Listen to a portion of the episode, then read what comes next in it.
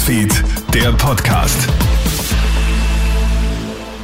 Schönen guten Morgen, Clemens Draxler im Studio. Du hörst hier unseren Krone-Hit Nachrichten-Podcast. Vielen Dank fürs Einschalten. Wird der Führerschein tatsächlich out?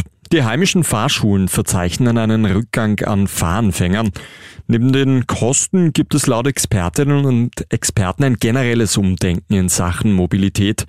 Anfang der 2000er Jahre hat man noch klassisch mit 18 schnell den B-Führerschein gemacht, denn der war auch bei den meisten Jobbewerbungen quasi Pflicht. Das hat sich jetzt aber geändert.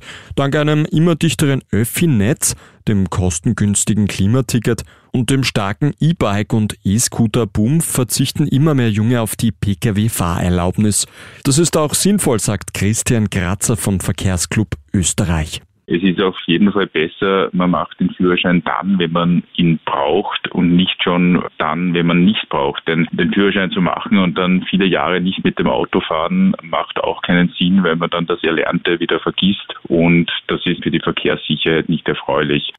Riesenaufregung gibt es gestern Abend in Washington DC. Die Polizei berichtet von Schüssen im US-Parlament. Die Menschen sollen sich in ihren Büros im Kapitol verbarrikadieren. Eine halbe Stunde später dann die Entwarnung der Polizei. Man geht von einem Scherzanruf aus. Der Vorfall erinnert an den Kapitolsturm vom Jänner 2021.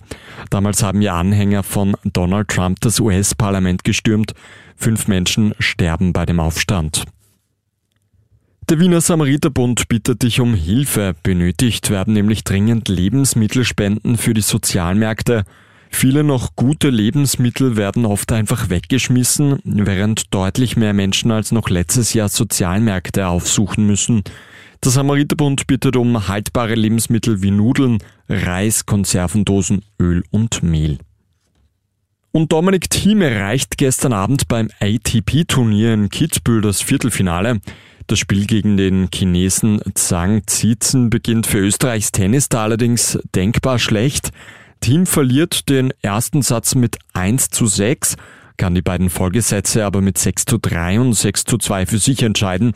Im Viertelfinale trifft der 29-jährige Niederösterreicher heute Nachmittag auf den Franzosen Arthur Rinderknech. Das Spiel siehst du live auf Servus TV. Das war der Krone Nachrichten Podcast.